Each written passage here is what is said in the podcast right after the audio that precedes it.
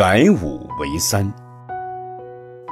从前有一个村子，距离京城有五由旬，一由旬为二十公里。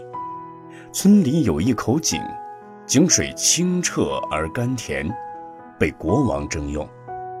村里老百姓天天要到京城去送水，村民疲惫不堪，纷纷想要迁往他乡。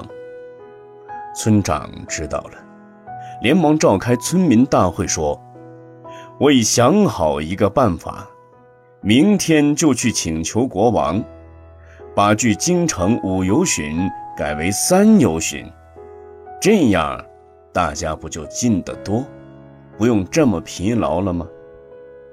于是村长就上京见国王。国王一听，立刻批准了村长的请示。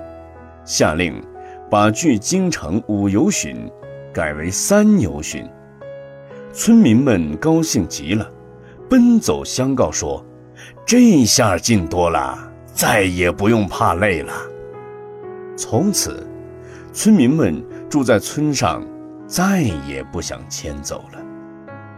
世人修行正法，以求度脱生死轮回的苦，但因长期修学。感到疲倦，中途便生起了退心。